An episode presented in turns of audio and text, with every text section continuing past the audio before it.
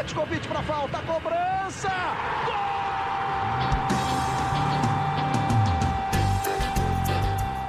Está entrando no ar o podcast Sabe de quem?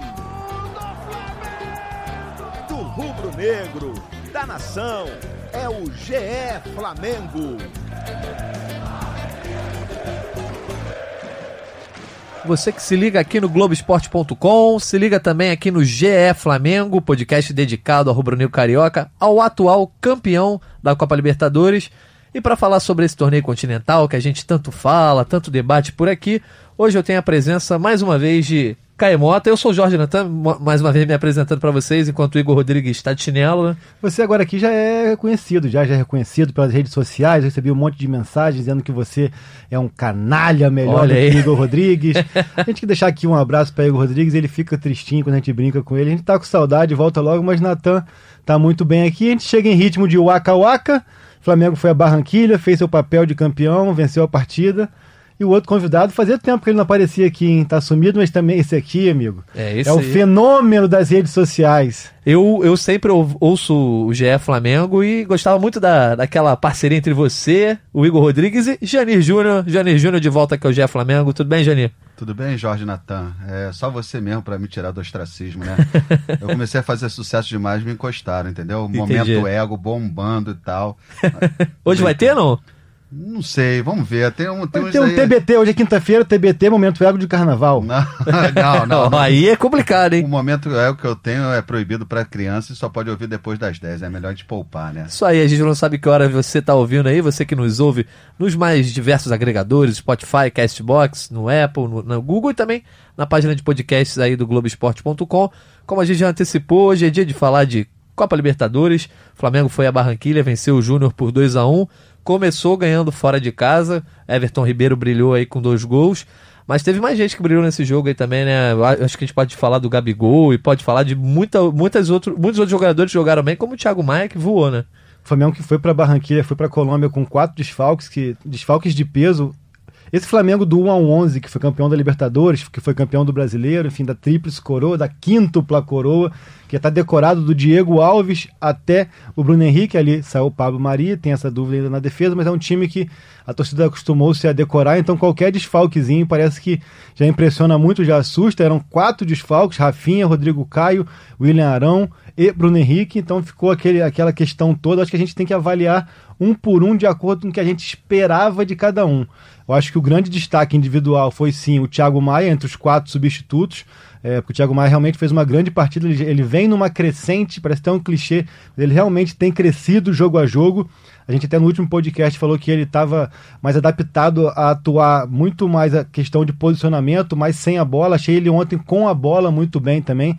Lembrando que a gente grava na quinta-feira. Quando a gente fala ontem, quer dizer que é na quarta-feira à noite em Barranquilha. Achei o Thiago Maia muito bem e para não deixar aqui, porque a gente criticou muito no último podcast, então fazer uma meia-culpa aqui e ser justo, o João Lucas não apresentou nada demais, mas ele apenas ter dado conta do recado já foi uma grande evolução, ele não tinha demonstrado muita coisa, ele só aquela nota 6 para mim já é digno de aplauso, digno de de reconhecimento que o João Lucas entrou numa furada estreia de Libertadores, fora de casa, contra um time fisicamente muito forte e deu conta do recado só por não atrapalhar. Isso aí, você já falou que a gente pode passar por cada desfalque ponto a ponto, então acho que a gente pode começar justamente pelo Thiago Maia, na relação aí com ocupando a vaga do Arão que estava suspenso pelo cartão vermelho contra o Dependente Del Vale.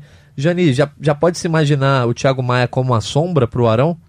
Não fala em sombra não, hein? Quando falou que o Pedro era sombra do Gabigol, agora eles comemoram junto.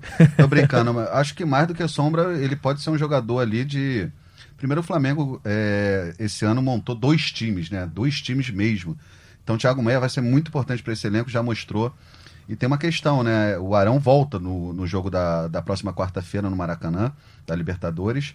Mas o Thiago Maia mostrou muito bom futebol, um, cara de visão, um cara de parece ter personalidade. Então vai ser uma bela opção e aquela coisa que se fala muito, a dor de cabeça saudável para o Jorge Jesus. E além o Caê botou uns destaques, eu botaria três destaques ontem, que é o Thiago Maia, essa questão do Arão. Será que o Thiago joga no, no, sábado contra o Botafogo ainda? Acho que depende muito do desgaste da viagem, né? A gente tem o Arão que entra, tem que ver essa segunda opção. Aí já entra aquela questão de como que ele pensa em usar tanto o Thiago Maia quanto o Arão. Ele pode usar o Thiago de primeiro e o Arão de segundo. Acho que, de repente, o Gerson é quem mais precisa, precisa ser poupado, até porque o Gerson. Entendi. Eu acho que o único ponto distoante na atuação na Colômbia foi o Gerson em alguns momentos. Quase deu a entregada, é, né? Mas acho que fica isso aí. Eu acho que é interessante. E o Flamengo que é, trabalhou muito para construir, para é, criar esses dois times, para que pudesse fazer esse rodízio com maior tranquilidade uma, uma posição que ano passado era um grande problema por conta do Pires da Mota, que entrava muitas vezes e causava calafrios ali na torcida. É, agora eu acho que ele consegue é, suprir essa carência com o Thiago Maia e ainda dá essa possibilidade do Thiago, do Thiago Maia perdão, entrar ou como primeiro ou como segundo volante, tem o Diego, enfim. Vamos ver como que o Flamengo vai ter essa recuperação para o clássico contra o Botafogo, mas o mais interessante é a gente, a gente ter essa convicção de que o Thiago Maia está crescendo, né? É, e além do Thiago Maia, os outros que eu colocaria como destaque no jogo contra o Júnior, é, nem são substitutos de, de, de, jogadores que ficaram fora. Eu colocaria o Everton Ribeiro e o Diego Alves. Diego também muito bem. E o Everton Ribeiro, para mim, é um jogador impressionante. É um, eu estava lendo hoje em Twitter. Muita gente usando a palavra um monstro. Realmente é um jogador assim, fora de série e que vem. É, o Everton tinha uma questão que ele oscilava muito. E agora parece que ele vem numa regularidade que chama bastante atenção. É um jogador muito correto, muito profissional, enfim. E faz, faz um papel ali que nenhum jogador no Flamengo teoricamente faz, que o Diego tem um pouco um estilo diferente. Se você fosse o Tite, você chamaria sexta-feira agora, tem convocação da seleção brasileira, Janir Júnior como técnico da seleção, chamaria o Everton Ribeiro? Desculpa, Jorge, se eu fosse o Tite, a seleção estaria bem melhor, cara. Sinceramente, acho que o Everton Ribeiro é um nome, sim. Eu, eu cogitaria esse nome. O Tite até procurou saber sobre o Bruno Henrique e o Rodrigo Caio. E o Rodrigo Caio. Mas pelas nem... questões físicas, Exato, né? exato. E sim, eu... não vai ser surpresa se o Everton Ribeiro aparecer nessa lista aquela velha história, o futebol é momento. Contra o momento não tem muito como você lutar contra e o Everton Ribeiro tá voando, como diz lá o MC Pose do Rodo. É. Tô voando alto. E lembrar que o Ribeiro também ano passado passou por muito tempo jogando no sacrifício. Lesão no a questão né? da lesão no pé, uma mini fratura, uma, uma, enfim, aquela questão toda ali que tinha trincado ou não. É, e ele utilizou bem as férias, o período de, de pré-temporada e férias para se recuperar e agora sim parece que ele joga 100%, realmente fez uma partida muito boa, muito importante, chegando mais na área, sendo mais decisivo, ele, é um, ele que é um cara mais importante ali para abrir caminhos para aquele trio Rascaeta, Bruno Henrique e Gabigol. Ele ontem, até por conta da ausência do Bruno Henrique, acho que ele, ele se lançou um pouco mais ao ataque, conseguiu ocupar esses espaços, achei uma grande atuação. E outro cara também que eu já critiquei aqui algumas vezes e achei ontem teve uma atuação impecável foi o Gustavo Henrique. Achei o Gustavo Henrique muito bem naquele perfil dele, joga sério, né? Um cara também que vai apresentar grandes qualidades técnicas na saída de bola e tal. A gente tem que até aos poucos tirar da mente o que a gente tinha do Mari, que era um outro perfil de jogador, mas ele ontem achei ele muito bem, principalmente na bola aérea. Eu acho que o, o, o Júnior, um time sem tanto recurso, apelou muito para a bola levantada na área e para o combate físico, e nisso aí o Gustavo Henrique é, foi muito bem. Você citou o Gustavo Henrique, ele e o Léo Pereira formaram aí a zaga do Flamengo enquanto o Rodrigo Caio esteve lesionado. Na teoria, o Rodrigo está pronto daqui a pouco para voltar. E aí, os três jogadores disponíveis. Quem você acha que o Mister vai escalar como titular? Porque primeiro foi o Gustavo com o Rodrigo, enquanto o Léo não estava pronto para jogar. Aí o Rodrigo ficou lesionado, o Léo Pereira entrou na zaga com o Gustavo. E agora, os três prontos, qual será a zaga do Flamengo? Eu acho que quando começou a temporada ali, quando o Mister tinha os três à disposição, por mais que não tenha utilizado para jogar, mas na pré-temporada, o que ele tinha em mente era que começasse com o Rodrigo Caio e Léo Pereira, até pela questão do Léo Pereira ser canhoto, ele até falou isso já em coletiva, que o Léo Pereira também, pelo plano de jogo do, do Thiago Nunes ano passado, ele achava que o Léo Pereira é, estaria se adaptaria mais fácil ao Flamengo, mas o que eu tenho sentido por performance, é, falando de meritocracia, eu acho que o Gustavo Henrique, mesmo tendo um outro estilo de jogo e mesmo sendo também destro como o Rodrigo Caio, eu acho que por meritocracia o Gustavo, por esses jogos que tem feito, tem sido mais, mais consistente que o Léo Pereira. É, apesar da meritocracia do Caio, eu acho que Jesus vai de Léo Pereira e, e Rodrigo Caio, não acha não, Caio? É, então, eu tô falando que é a meritocracia. Eu acho que por. É. Enfim, eu, eu, eu até talvez tenha me exposto. Pô, tu escalou o cara. Expressado. Pô, não, tá escalando o cara. Me expressado de maneira equivocada. A questão assim, eu acho que o Gustavo Henrique tem sido mais seguro e tem apresentado é. um futebol melhor do que o Léo, do que o Léo Pereira. Só que quando entra com o Rodrigo Caio, tem a questão do canhoto. Só que isso, se for levar em conta o que tem jogado, eu acho que o Léo Pereira ainda ainda está mais inseguro e com mais falta de confiança do que o Gustavo Henrique. É, eu concordo, mas também acho que o Gustavo Henrique, assim, é, já, já tá mais seguro do que o Léo Pereira. Essa Joga mais concordo. tempo também, né? Exato. É, mas também acho que o Gustavo Henrique tem uns, uns degraus ainda para subir. É, uma posição assim, é, você até tocou na, na pergunta anterior do Jorge Natan, é, falando da a torcida como sente falta do Pablo Maria. Já era, já foi, já esquece, não tem isso. Qualquer falha que o zagueiro tiver, ou o Léo Pereira ou o Gustavo Henrique, ah, mas o Pablo Maria, não, não adianta. Isso é passado. Mas acho que os dois ainda tem muito ali para se entrosar com, com o Rodrigo Caio. Teve essa lesão do Rodrigo Caio. A zaga é uma, um setor que, mal ou bem, o Jorge Jesus está sendo que tendo que mexer, sendo obrigado a mexer, quase que eu gaguejo igual cair. Enfim. Viu que agora o louco tô gago, tu viu? Depois a gente vai soltar um, um áudiozinho no final aqui. Enfim, eu acho que é, queria eu ser treinador e ter tanta dúvida boa como o Jorge Jesus vai ter aí a partir de agora, com os jogadores voltando a ficar à disposição, todo o elenco. É, o que eu penso ali da defesa é que eu acho que até a parte de posicionamento, que é uma coisa muito peculiar e muito, muito específica dessa defesa do Flamengo, é, os dois até conseguiram se, se adaptar bem, conseguiram até entender bem a questão da linha e tudo mais. Até porque o próprio Felipe, ou Felipe Luiz ou o Rafinha, ou até os dois, eles regulam muito bem essa linha, quando é que sobe, quando é que volta.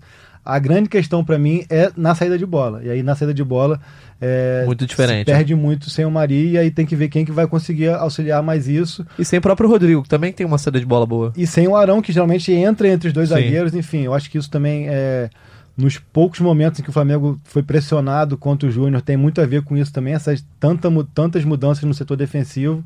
Mas enfim, como o Janir falou, acho que são problemas fáceis de serem solucionados pelo Jesus. É bem diferente do que se você querer mudar, ter, ter é. que mudar e não ter o que fazer. Bom, a gente já falou então do Thiago Maia na vaga do Arão, já falamos do Gustavo Henrique com o Léo Pereira ali, é, com o Rodrigo Caio lesionado. E agora a gente, então, para fechar o setor defensivo, João Lucas na vaga do Rafinha, que foi aqui no último podcast número 49, você e o Cássio Leitão apontaram como o maior desfalque justamente pelo substituto que o João Lucas não vinha se apresentando bem, o Rafinha ausente aí. Chegou-se a cogitar Berrio, né? Hum, talvez de entrar ali. A gente ali... até achou que ia chegar ali um, um bem bolado colombiano, ia fazer uma graça.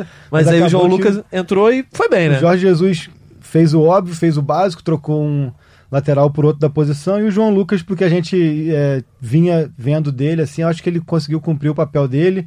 É, às vezes ele é um pouco estabanado, nervoso, normal. O cara que entra num time desse nível técnico e ele sabendo que ele ainda tem muito a evoluir. Eu acho que às vezes você fica receoso de, de, de tomar uma decisão, de tomar uma atitude ali que de repente vai destoar muito o resto da equipe. Ele foi no simples, até conseguiu ir ao ataque algumas vezes no primeiro tempo, principalmente, cruzou até uma boa bola pro Gabriel que o zagueiro tira de casquinha, senão ia ser uma boa chance de finalização. Tentou um chute dele de fora, um chute totalmente torto, mas tentou. Acho que isso também é importante para o cara se soltar, tentar adquirir um pouco mais de confiança. E ele, de modo geral, é, cumpriu a função dele. Pegou ali um Fuentes que era muito, muito incisivo naquele setor. Então, assim, ele teve trabalho, ele foi testado e conseguiu, pelo menos, é, passar sem apuros ali. Aquele cartão é, que ele tomou no primeiro tempo ainda chamou um pouco a atenção, preocupou, porque foi é, eu acho que é, ali foi muito disso, da falta de experiência, do excesso de vontade. Ele deu um tranco até feio ali no, no adversário colombiano, mas depois ele conseguiu assentar ali. Eu acho que até mesmo os próprios companheiros fizeram questão de tranquilizá-lo e, e, foi tudo mais tranquilo. Até acho que no primeiro, no, no, segundo tempo ele acaba defendendo ali bem na linha onde está o Jorge Jesus, então acho que o Mister também consegue é, interagiu mais, né? Pegar mais no pé dele parar um pouco mais essas arestas de posicionamento e tudo mais, acho que faz uma diferença. Ter ido bem num jogo como esse, um jogo fora de casa, né? E contra um adversário que em Copa Libertadores, você acha que o João Lucas traz mais confiança agora para a torcida e também para o Mister para quando for necessária a sua escalação? Eu acho que em certas ocasiões é até melhor jogar fora de casa do que no Maracanã, né? Porque a torcida do Flamengo, parte dela, né? Não posso generalizar. É bem cruel em algumas avaliações. O Vitinho passou muito por isso. Uhum. E também. O próprio a... Rodinei, que era o antecessor, o antecessor do João Lucas ali. É, exato. É, mas já está com mais confiança. Concordo, assim, não, longe de comprometer, longe de ser brilhante, mas é, cumpriu muito bem a função. Tem uma missão ingrata pra cacete, né? Que o dono da posição é, é um outro monstro. Enfim, mas tem. Eu acho que o Jesus tem muita importância nisso, né? O papo que ele tem, a confiança que ele tem. E convenhamos, num grupo desse, é, tão sólido, tão bem formado. Até quando mexe umas peças é mais fácil para o jogador entrar. Ah, não, porque não tem entrosamento. Só que o resto da engrenagem é tão azeitado que eu acho que isso facilita para o jogador e é o caso do João Lucas. Fica, fica menos exposto, né? Exato, exato. Pô, tu olha para o lado, tem o Arrasca. olha para frente, tem Gabigol. Tem, enfim, é, tem um caminho promissor. Aposto bastante no João Lucas. Bom, e fechando então essa lista de desfalques, lá na frente, como a gente até conversou aqui, o Cássio falou, o Caio concordou, o Mister, na ausência do Bruno Henrique, colocou o Vitinho para jogar e o Vitinho também correspondeu com essa chance para jogar uma, um jogo que precisa de sangue, precisa de garra, ele também é, correspondeu, né? Correspondeu um Vitinho que não foi tão incisivo como ele foi nos dois confrontos contra o Del Valle, que ele foi até um pouco mais conservador. Achei que ali o, o quarteto da frente se movimentando bastante, e isso foi bem interessante, tanto que no lance do primeiro gol é o Vitinho que inicia a jogada, estica a bola pro Arrascaeta na esquerda. Achei bem interessante que ali a gente fala muito, por exemplo, do Diego, que muitas vezes domina a bola e conduz e perde tempo. Achei que ele já recebe do Thiago Maia, ele já domina com o pé e dá o tapa, isso é muito importante. Mostra um Vitinho que é capaz de fazer múltiplas funções ali, já foi no meio, ali como meia, no meio de campo mesmo. Ele depois, no, no segundo tempo, consegui, é, dentro da área, deu uma, deu uma pedalada, puxou para a esquerda, chutou, o goleiro quase que entregou. Acho que o Vitinho que tem. Até falei há pouco no Seleção Sport TV, o Vitinho, se a gente separar Vitinho versões 2018, 2019 e 2020, por mais que a gente, a gente ainda esteja no comecinho, acho que o Vitinho que mais, é, é, mais empolga é esse Vitinho do começo de 2020. Janir, concorda? Concordo, é, sou fã também do futebol do Vitinho, e, mas tem uma coisa no caso do Vitinho, ele vai ter que se acostumar nessa condição de reserva, obviamente. Então, e eu acho que ele precisa de sequência. E não vai ter essa sequência, obviamente. Bruno Henrique daqui a pouco vai voltar, mas também gostei dele da atuação contra o Júnior. É, personalidade, é um jogador que não, não, se omite, tenta, veloz. Ele tem uma jogadinha ali que ele pega, dá um tapinha na bola. Ontem nem, nem funcionou tanto, mas teve a participação. Gramado também parecia muito ruim, né? Os caras é, davam uns tapas, a bola pererecava. Parecia assim, bem ruim, é, tanto o gramado quanto a arbitragem também. Enfim, mas Vitinho foi bem. Enfim, o cômputo geral do dois substitutos que é a grande coisa antes do jogo era assim, ah, o Flamengo vem muito desfalcado, uma estreia da Libertadores, fora de casa, o favoritismo tem que ficar fora de campo. Acho que foi bem, é, todos eles e o Vitinho um deles. Contribuiu muito para que o Flamengo fosse bem, um gol aos cinco minutos, né? O Everton Ribeiro marcou. E a partir dali a, a, o jogo ficou de certa forma na mão do Flamengo. É óbvio que o Júnior chegou algumas vezes empurrado pela torcida, com uma dupla de ataque formada por dois jogadores que os brasileiros conhecem bem, o Borja e o Théo Gutierrez. Mas a grande chance que o, o Júnior teve no primeiro tempo foi na entregada do Gerson, né? Tirando isso, o Flamengo passou bem, inclusive desperdiçou a chance de, de aumentar o placar. Achei assim, um Flamengo que fez valer aquilo que a gente falava aqui na, no último podcast, de, que, de ter que entrar em campo como atual campeão, mudar um pouco aquela mentalidade e que por ser fora de casa tem que respeitar demais, ou tem que esperar o adversário. Um Flamengo que começou a partida em cima, tentando sufocar, pressionar não só aquela marcação alta, mas também com a bola. Tanto que o gol do Ribeiro, ele é aos cinco minutos, já na terceira finalização, e aí fez valer essa vantagem, começou a administrar a partida, não por cansaço, não por nada é, é, fora do, do, do, roteiro comum, mas por inteligência e por saber que é um time muito mais técnico do que o adversário. A gente via um Júnior como tu falou, num cenário favorável de torcida, de casa cheia, um time muito forte fisicamente, mas que só tinha essa força física para tentar impor algum tipo de dificuldade contra o Flamengo, até exagerava em alguns lances, o próprio Théo Gutierrez deu cotovelada, deu soco, deu bico, deu tudo, enfim, mas um Júnior que não tinha muita qualidade técnica, e até por isso eu falei da questão da, da atuação do Gustavo Henrique, porque era um time que apelava muito para bola alta, e, e, ele ia muito bem, ou chutes de fora da área que o Diego Alves ia muito bem. Então, como você falou, é, o Gerson deu um vacilo ali na saída de bola já no fim do primeiro tempo, e o Thiago Gutierrez que faz muito gol, mas também gosta de perder gol, Perdeu impressionante, é afobado, foi... chuta de qualquer maneira, facilitou um pouco a defesa do Diego Alves ali, mas um Flamengo que soube controlar o jogo, assim, não foi um Flamengo que amassou, que atropelou, que ficou em cima, que podia golear, não, foi um time que soube administrar a vitória, fez 1 a 0 depois conseguiu administrar o, o ritmo da partida, soube sofrer, como é usando o, garjão, o jargão do futebol, soube so, é, sofrer quando o Júnior tentou pressionar na base da, do abafa ali, da força física, da porrada também, da bola aérea, mas quando teve aquela escapada com o Michel, definiu a partida. Enfim, acho que uma vitória é, não foi venceu, convenceu, deu show, mas uma vitória de campeão, que vai na Colômbia, vai no Equador, vai onde quer que seja e atua com, com autoridade para vencer a partida. Vou até resumir o que o Caio falou. Acho que o Flamengo mostrou um pouco nisso tudo que o Caio falou, que era uma coisa que entre os torcedores era muito debatido, que o Flamengo não sabia jogar Libertadores. Resume bem, segurou a pressão, fez 1 a 0 sobre fazer o segundo. Em há três, quatro anos atrás, o torcedor do Flamengo que visse o Flamengo fazer aquele gol logo no começo, ia falar, vai virar, vai é. perder o jogo de virada, com certeza. e era capaz de acontecer. Ainda mais esse grupo, do jeito que foi a Libertadores no ano passado, acho que é isso. Aprendeu a jogar Libertadores, uma vitória fora de casa, é, estreia da Libertadores, segundo jogo no Maracanã, tudo para já sair com seis pontos. Eu acho que assim, muitas vezes a gente vê esse time tão dominante, com 70% de posse de bola, 65, 60 em cima, criando chance atrás de chance, que parece que quando ele não tem tanto a bola no campo de ataque, parece que ele não atuou bem. A impressão que eu tenho é de que o time soube fazer a vitória de maneira tranquila, mas sem ser pressionado, sem sofrer. A gente fala muito do Diego Alves, foram as duas finalizações do Theo Gutierrez, a segunda do voleio estava impedido, enfim, acho que o Flamengo é, soube lidar com essa questão do jogar Libertadores. E o Flamengo vem numa sequência de jogos internacionais e que ele se comportou bem, né? Primeiro um jogo fora de casa com o Del Valle, depois o jogo em casa com um a menos em 80% do tempo, e agora esse jogo e já projetando na próxima quarta-feira também é, contra o Barcelona de, de Guayaquil no Maracanã, a gente pode esperar um Flamengo absolutamente dono de si, e enquanto na campanha vitoriosa do ano passado, em que o Flamengo conquistou o título, ele perdeu um jogo em casa, né, pro Penharol, dá para esperar algum tipo de surpresa, de algum maracanazo, entre aspas, para esse Flamengo de 2020? Eu acho que é uma rodada que pode deixar a situação do grupo A muito confortável para Flamengo e para Del Valle. São duas equipes que venceram fora de casa e, e venceram de forma contundente. O, é, Del, o Del Valle venceu Del Valle, por 3 a 0 né? 3 a 0 contra o Barcelona de Guayaquil. Então acho que se o Flamengo e Del Valle agora recebem Barcelona e Júnior, se fizerem o dever de casa é, largam com uma boa vantagem nesse grupo A. Acho que são favoritos do grupo, são favoritos nas partidas. Enfim, acho que o, é, o torcedor tem tudo para lotar o Maracanã.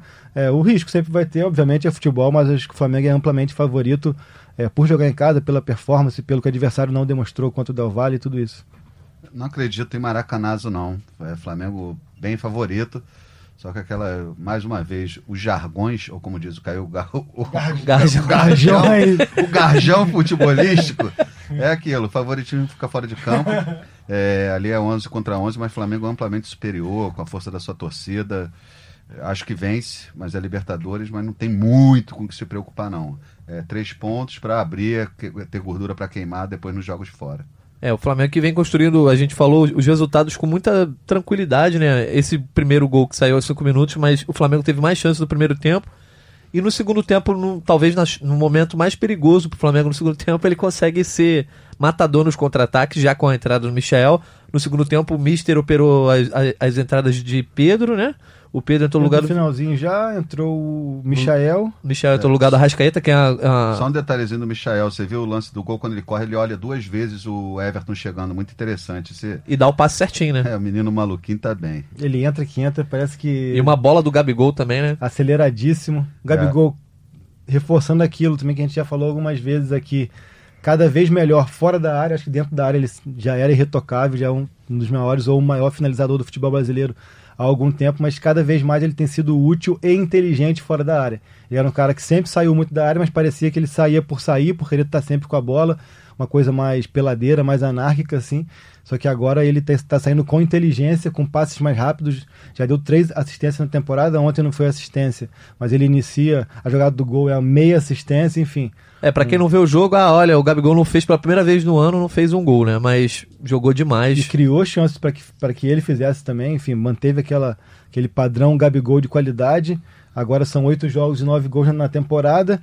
É, o Flamengo que mesmo nos momentos em que o Júnior tentou pressionar e lançou muita bola na área, criou muita chance de contragolpe. Foram duas chances que o Gabriel perdeu, uma em lance muito parecido com o lance do gol até, mas é o Vitinho que vai no fundo e rola para trás. Ele chapa de canhota também, a bola passa muito perto da trave e uma outra segunda chance que ele arranca pela direita, corta três zagueiros para dentro e chuta a bola passa perto do travessão, enfim.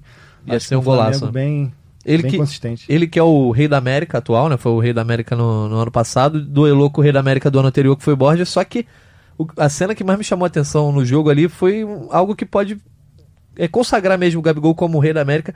Antes do jogo, uma criança. Não só por performance, né? É, como personagem. Não só também. como é, é, jogador em si, mas exatamente como personagem de ídolo. Antes do jogo, ele. Alguém no Flamengo deu uma camisa do. Foi ele, foi ele mesmo Foi ele mesmo, foi né? e jogou pro menino. Pro menino, o menino bota por cima da camisa do Júnior Barranquilla, emocionado, e no fim do jogo, a invasão do menino também no gramado, ele vem, dá a chuteira, dá a camisa e- e consagrado como ídolo, não só aqui no Brasil, que a gente já viu torcedores de outros times rivais pedindo autógrafo. Mas a, que se deve a toda essa idolatria pelo Gabigol fora do Brasil também? Eu acho que passa muito pelo personagem mesmo que ele criou, seja pela comemoração, que é bem emblemática, as crianças gostam de imitar, seja pelo cabelo que chama atenção quando tá louro, quando não tá e tudo isso, pelos gols que tem marcado, e ele acabou eh, conseguindo ter essa percepção do, do- da importância dele não só dentro de campo, assim. É, muitas pessoas falam um pouco do comportamento do Gabriel, que ele é difícil, que ele, que ele é marrento, que ele é isso e aquilo, mas essa percepção do tamanho que ele, que ele tá ganhando no Flamengo, eu acho que é bem interessante, mostra a maturidade dele, esse gesto de dar a camisa de aquecimento, não é a primeira, não é a segunda, não é a terceira vez, no Maracanã ele quase sempre faz, e é uma coisa impressionante porque assim, eu particularmente só lembro de Neymar e Ronaldinho terem esse tipo de, eh, despertarem esse tipo de sentimento fora do país. Uma coisa muito grande, o Gabriel está distantíssimo, muito longe de ser um jogador para a história do futebol como foram Neymar e Ronaldinho, como já é o Neymar e como foi o Ronaldinho, mas ele já está cons eh, conseguindo despertar esse tipo de situação e atuando por um clube rival do, do, do time que a criança, ou que o adolescente, que o jovem é, é, demonstra esse carinho para ele. Em Quito já tinha sido assim, ele não foi a Quito, mas a procura por ele, porque ele estava suspenso na Recopa, a procura por ele tinha sido muito grande de imprensa, e mas de público também, de torcedores. Enfim, ele está conseguindo se transformar. Acho que o nome também, Gabigol, é uma coisa que desperta, chama atenção. Como assim, Gabigol e tal?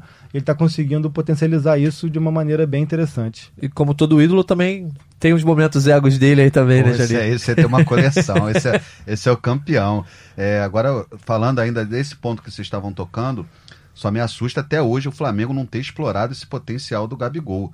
questão do marketing do Tem Gabigol. de ambulante rico já. Pô, é, ah, não, que agora vai ter. Pô, Ah, depois aquele, de seis meses. é, aquele boneco do, do amigo meu foi com o filho no. no- quando tava aquela indefinição, Gabigol fica ou não fica? Aí chegou na porta do Maracanã pro jogo do Flamengo, um bonequinho lá de pelúcia tava 30 mil reais.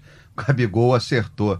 No próximo jogo o cara foi comprar, não tinha comprado, né? Pão duro, chegou lá 60 reais. Que isso. Aí tu vai na Uruguaiana também. Enfim, o Flamengo não explorar isso, porque o Gabriel tem uma identificação muito grande com as crianças. é, tem esse potencial, esse boneco de pelúcia, que é o Gabigol fazendo o- o- a comemoração lá do MUC. Você vê todo mundo com ele, até o Gabigol já pegou um boneco, acho que em Brasília, né? Na, na final lá em Brasília. Enfim, camisas, qualquer tipo de ação. O Gabriel, ele usa isso muito bem nas redes sociais dele. É lógico que ele, pô, tem o carinho pelas crianças, tudo, mas ele sabe capitalizar isso. Ele tem personagem, vai ter personagem no, no Maurício, Maurício de Souza, Mônica. ele, já- ele vira e mexe, ele solta nas redes sociais o tal do Gabi Cartoon, que aí Exato. pede para os torcedores mandarem desenho É, dele. e o Flamengo não aproveitar isso, assim, ah, vai fazer, já era para ter feito. É, muito dinheiro aí foi pelo ralo, muito dinheiro, foi o que o Caê falou, tem camelô, ambulante rico. Você vê, as crianças são loucas com ele. É, você vê criança fazendo o cabelo dele, criança botando barba. No carnaval tinha Gabigol pra caramba aí, pô. Momento ego pra caramba. Enfim, acho que o Flamengo é, já tá atrasado nisso, ainda, óbvio, ainda há tempo, tá com um contrato longo, renovou o contrato e tudo. Mas do elenco atual, é o jogador com maior potencial de marketing, não só com as crianças, mas principalmente com a, com a molecada, com a garotada. É menino, é menina. É impressionante, cara. O Zé gosta dele? O Zé imita? O Zé, o Zé é mais do vapo. É, do é, Vapo. é, o Zé é mais do vapo, mas é, ainda bem, né? Imagina imitar o cabelo do Gabigol, aí, aí dá problema em casa. Bom, e será que vai ter gol do Gabigol no próximo sábado? Que agora já passando a bola pro Campeonato Carioca, o Flamengo tem um clássico a disputar no Maracanã às 18 horas contra o Botafogo. O rei dos clássicos é o Bruno Henrique, tal- talvez volte, talvez a gente tenha essa dupla aí novamente em campo, Caê. É provável, o Bruno Henrique já, tá, já iniciou a chamada fase de transição, a questão da lesão do joelho já incomoda bem menos, assim, então é, tem aquela parte de recuperar a, a força física e recuperar o fôlego, enfim, tudo aquele processo normal de quem passa pelo DM, tanto ele quanto o Rodrigo Caio, tanto que foram é, o Flamengo foi consultado a que- pela CBF a questão da condição física dos dois e a resposta foi de que é, caso o Tite deseje é, convocá-los, não há problema, eles vão estar em, em condição de jogar. E aí a questão do Gabigol depende muito dessa, do lance da recuperação. A gente vale frisar sempre que o Flamengo já está na final do Carioca. O regulamento do Carioca é tão esquisito que mesmo que ganhe Taça Rio, não está garantido, não, o título não está garantido. E tem jogo de Libertadores daqui a seis dias, na próxima quarta-feira contra o Barcelona. O Gabriel é fominha, também é bom lembrar que o Gabriel pediu para jogar contra a Cabo Friense, ele gosta desse tipo de jogo. Maracanã é a casa dele, ele é o maior artilheiro é, do novo Maracanã, mas vai passar muito por essa questão de avaliação de desgaste e tudo mais. O jogo sendo sábado é um problema, se fosse no domingo teria um dia mais de descanso. Mas é isso. Mas é bom, é bom com relação ao jogo de quarta-feira que vem, né? Sim, exatamente. Pensando no clássico contra o Botafogo é perto, pensando para frente, depois eles têm um tempo maior para se recuperar. É, Gabriel, lembrando de cabeça aqui, fez dois gols no Botafogo no ano passado, naquele 3 a 2 No segundo turno foi gol do Lincoln, não foi gol dele, mas já fez o Botafogo de vítima. Enfim, se, se ele entrar em campo, a probabilidade de ter gol é grande, né? Chance Como boa. sempre. Né? Pô, sei que a plaquinha vai estar tá lá, né? Essa plaquinha, rapaz, cada lugar que eu vejo, mas enfim. O Chapolin que deu mole não ganhou dinheiro, né? O Chapolin pois é. inventou, é. Chapolin. não patenteou, hoje eu, tem gol Eu cheguei a fazer a matéria demorar pro Chapolin. Pô, é ele que meteu hoje tem gol do Gabigol. Mas é um jogo assim, é, da cabeça do Mister, mesmo quem acompanha, às vezes ele tem umas, umas surpresas, né? Mas é, foi o que o Caio falou, o cara é fominha pra caramba. Acho que tem que ser e tá numa fase assim exuberante, né? Com, com, porque ele se cuida muito fora de campo. Tem lá o, não sei se é fisiologista, que se chama Alex Evangelista, nutricionista. Impressionante, assim. Então, acho que pique ele tem. É só aquelas condições de que tem aquele corpo médico, fisiologista, tudo para saber se o corpo vai responder. Porque por ele, acho que ele vai para o jogo, né? Lembrar que o Flamengo vai ter o retorno do Arão já certo, prováveis retornos de Rodrigo Caio e Bruno Henrique. Então, aquilo que o Mister fala de não mudar o time inteiro já não vai ser assim, não vai mudar mesmo, mas já dá para poupar, dá para dar um descanso. Lembrando que a viagem da Colômbia é uma viagem longa, por mais que seja voo fretado, que tenha sido uma folga na quinta-feira e tudo mais. É, chega uma hora que o corpo pede descanso. O Flamengo já, já fez algumas viagens esse ano, já foi para Brasília, já foi para Equador, já foi para Colômbia. E, enfim, é importante administrar toda essa questão da parte física. E já está enfrentando uma maratona de jogos. É, Quarta fim e fim de semana. Exatamente. E sendo que três jogos da Libertadores em sequência, né? Metade da fase de grupo já fazendo já direto. tem viagem para Quito de novo depois, né? Exatamente. É, o Flamengo joga contra o Botafogo, depois Barcelona, Barcelona, depois joga com a Portuguesa no Maracanã. E, e aí. Del Valle novamente em Quito, como foi na Recopa, e Van Halp, nosso produtor, estava dizendo que não será no estádio Atahualpa, que foi o palco não. da Recopa, porque parece que vai ter algum show musical nesse estádio, que é o estádio também que a seleção equatoriana é, manda suas partidas. A Rascaeta vai a Quito três vezes em três meses, porque ele vai com o Flamengo, volta e vai de novo com a seleção uruguaia. Que alegria, hein? Foi convocado nessa quinta-feira, né? É o, o Arrascaeta, vocês falaram que ele ainda não apresentou o melhor do futebol dele nesses primeiros jogos, mas ontem eu achei que talvez tenha sido o melhor jogo dele na temporada. Jorge, não me pergunta de Arrascaeta. Eu vou deixar pro Caio responder, porque tem um tweet maldito aí, fala aí de Arrascaeta. De Zico, o negócio é de Zico. Novo né? Zico. Números pífios. fala eu, aí, Caio. Eu sou, quem acompanha aqui o podcast, já estamos na, na edição de número 50, no episódio 50. Quem acompanha sabe que eu sou fã incondicional do Rascaeta. Acho que cobra-se muitas vezes dele uma participação durante os 90 minutos que não é característica dele. Ele é o cara mesmo que vai fazer poucas participações, mas decisivas, como foi no lance do primeiro gol do Everton Ribeiro. Ele é sacado todo o jogo pelo Jesus. Não sei se tem a ver com uma questão física ou mesmo estratégia, porque eu preciso colocar o Michael para dar maior velocidade. Mas eu sou fã do Rascaeta. Acho que para mim ele é o cara, ele é o melhor jogador desse elenco do Flamengo, mais completo, mais técnico, tem também o Ribeiro, que sou muito fã, mas eu acho que o Rasqueta ainda consegue, naquele, naquela última parte do campo, ele é mais decisivo, ele tem mais gols, tem mais assistências. Então achei ele muito importante para esse Flamengo. É, ele bate mais pro gol. Eu acho o Everton o melhor jogador que ele. Sou um fanzaço do Everton Ribeiro. Mas e agora a gente também já falou de tudo que tem para falar dentro de campo. A gente tem algumas questões para debater fora de campo, a começar por talvez depois do Gabigol ali do Bruno Henrique ou até acima, o maior ídolo da torcida do Flamengo atualmente, que é o Jorge Jesus negócio de Benfica, parece que está negociando, ele é amigo do presidente, mas ao mesmo tempo o Flamengo diz que vai negociar a renovação quando o empresário chegar no Brasil. Caimota, diga aí para o torcedor do Flamengo que está com medo do Mister partir, qual é o ponto atual de negociações, de conversas, de previsões? O que nós temos de informação é que na próxima semana finalmente vai ser oficializada o início é, oficializado o início dessa negociação. Flamengo e as representantes do Jorge Jesus vão sentar para conversar.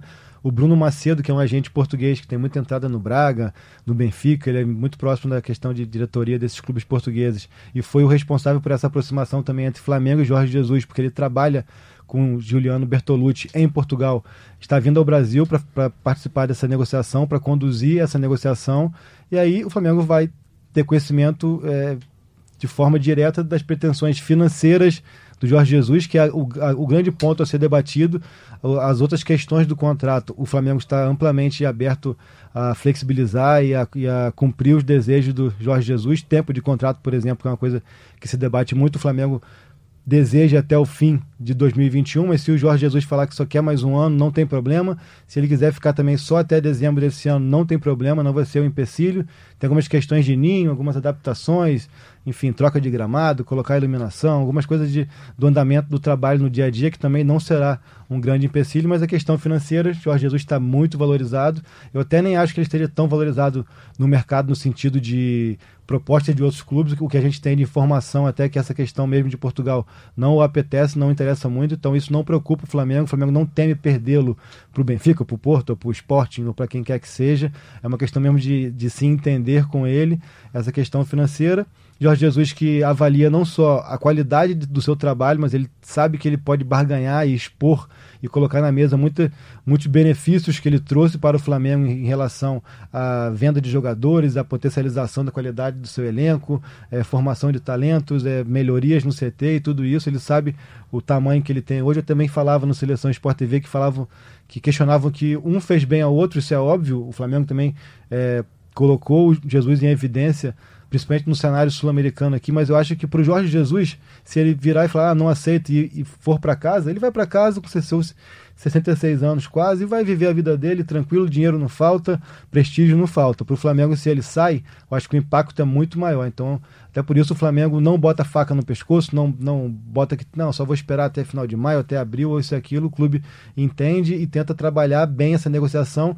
Eu comparo um pouco, Janir, com o que foi com o Gabriel, que eu também não via tanto mercado para o Gabriel na Europa, mas mesmo assim o Gabriel é, foi quem conduziu e soube barganhar bem até o fim da janela para ganhar o que ele queria do Flamengo, perto do que ele queria do Flamengo, mesmo sem ter proposta de outros clubes.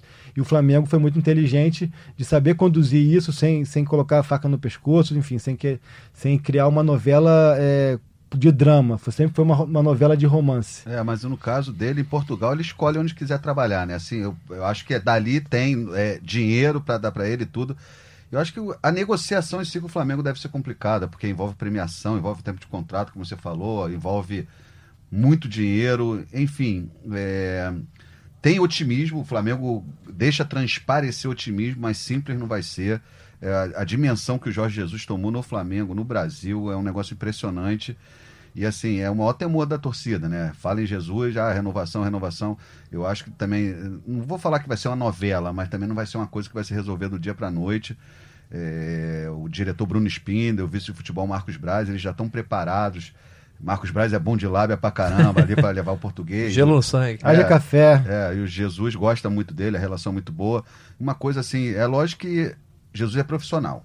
Ah, se identificou com o Flamengo, ama o Flamengo, mas é dinheiro, é a profissão dele, tá certo. Só que eu acho que essa corrente que os jogadores estão em torno dele, que esse carinho quando virou ano tá até maior. Tem jogador que tá falando que ele tá, tá mais, mais tranquilo, que até no dia a dia ele era bem, bem cobrava demais, continua cobrando mas ele parece estar mais light em alguns aspectos. Tem uma corrente de jogador, Gabigol, falando eu te amo.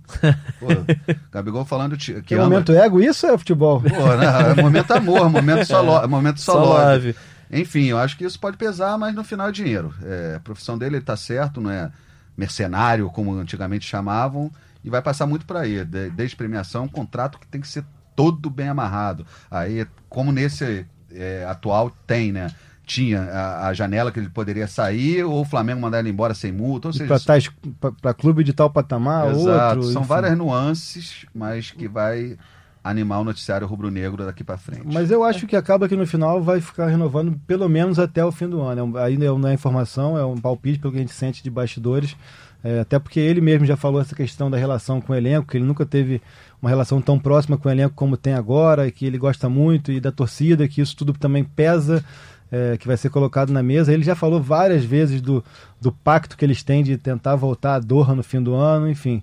Eu acho que pelo menos até esse fim de ano a chance é grande de um acerto, mas é aquilo, tem que ter paciência, tem que ter gelo no sangue e tem que abrir um pouco desse cofre aí. É, mas a diretoria veio, conseguiu negociar diversas vezes em, em, em conversas difíceis, negociações difíceis, conseguiu trazer boa parte dos reforços que tentou. Reforços improváveis, né? não só por conta questão de dinheiro, mas por convencimento também de que seria interessante vir para o Flamengo. Isso É, eu acho. Assim, eu eles acho, têm crédito, então, né? eu acho que essa di- diretoria, na questão de saber negociar, eles, eles trabalham muito bem. É, eu não falo, não abro tanto leque de diretoria. Eu boto essa dupla aí, Spindle, Spindle e Braz, e exatamente. Braz, que foram até apelidados de como eles trabalham até duas, três horas da manhã, seis horas já estão no ar, de banco 30 horas.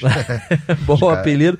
E, e não- talvez não seja, com certeza não é o Marcos Braz e o Spindle que vão levar essas negociações para frente, mas o Flamengo tem uma outra negociação que talvez possa ajudar a pagar o salário do Mister, que é com relação ao patrocínio Master, né, Caio? Muito se falou aí, uma gigante do, do comércio e, e de todos os setores eh, de mídia, etc., no mundo. É, Flamengo está conversando. O que, que você tem de informação para dar para quem está ouvindo o GE Flamengo? Enfim, até uma informação que a gente debateu bastante ontem aqui, eu com o Janir, com o Thales, enfim, houve. A apuração foi longa e envolveu muita gente aqui ontem. O Flamengo tem uma proposta muito interessante em mãos da Amazon, que é uma empresa que a gente ligada ao ramo de streaming também, mas de vendas online e tudo mais. É, foi considerada já por três anos seguidos a, a empresa mais valiosa do mundo. Tem uma proposta bem interessante. A gente ainda não conseguiu é, apurar os valores exatos, mas a gente sabe que o valor já é mais do que o dobro dos 15 milhões pagos pela BS2 atualmente. A BS2, o contrato dela era de dois anos, um renovável automático para esse segundo ano, mas há cláusulas que permitem que se a proposta é, para ocupar o espaço principal for X vezes maior do que a dela, é, automaticamente ela sai e aí tem a opção de ir para a manga ou não. É, é, a BS2 já tem esse conhecimento de que é, ela não vai continuar como master e aí cabe a ela é, aceitar se vai para manga ou não. Na manga também tem uma proposta da Turkish Airlines, que é, uma, que é até o patrocinador master do River Plate para ocupar a manga, mas a prioridade é da BS2 e a Amazon, que tem essa proposta bem vantajosa para o Flamengo, que envolve não só essa questão do pagamento de, de dinheiro em si, mas toda a exposição da marca, trabalhar produtos, trabalhar é, a parte de, de enfim, documentários, tem a que- mídias e Tem tudo. questão que até os produtos do Flamengo poderiam ser vendi- vendidos pela Amazon, que seria muito interessante. E foi o que o Caio falou, assim, é, o Flamengo agora está podendo escolher um patrocinador master. Antigamente tinha que correr atrás. E todas as empresas que, que chegaram junto, tem outras enormes também, não tão grandes como a Amazon, mas também grandes, assim, e o Flamengo poder escolher, né? É, vai dar uma injeção maior ainda de, de dinheiro nas, na- nos cofres do Flamengo. Muito interessante, assim, a torcida ficou empolvorosa, né? Porque realmente é uma coisa muito grande, é, que até pouco tempo atrás não estava fora da realidade do futebol brasileiro, do Flamengo e tudo, e agora muito próximo de acontecer. É, assinando, que ainda não assinou, depois tem que ir para conselho e tudo, mas óbvio que vai ser aprovado.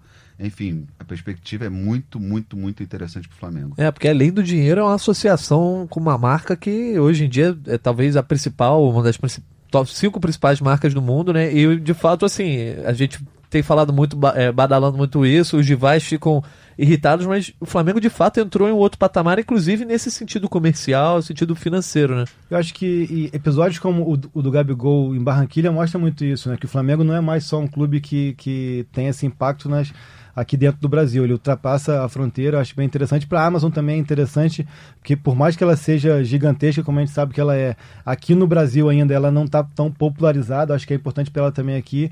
Uma empresa desse tamanho que nunca, nunca se envolveu com futebol seria uma, uma coisa inédita. Enfim, vamos ver se, se as coisas evoluem, mas é uma coisa bem, bem interessante. Contando-se que, que a, a estimativa atual fala-se em 40 milhões de torcedores, se 10% de torcedor do Flamengo for na onda e assinar, tu imagina, já teve o retorno para a empresa, enfim.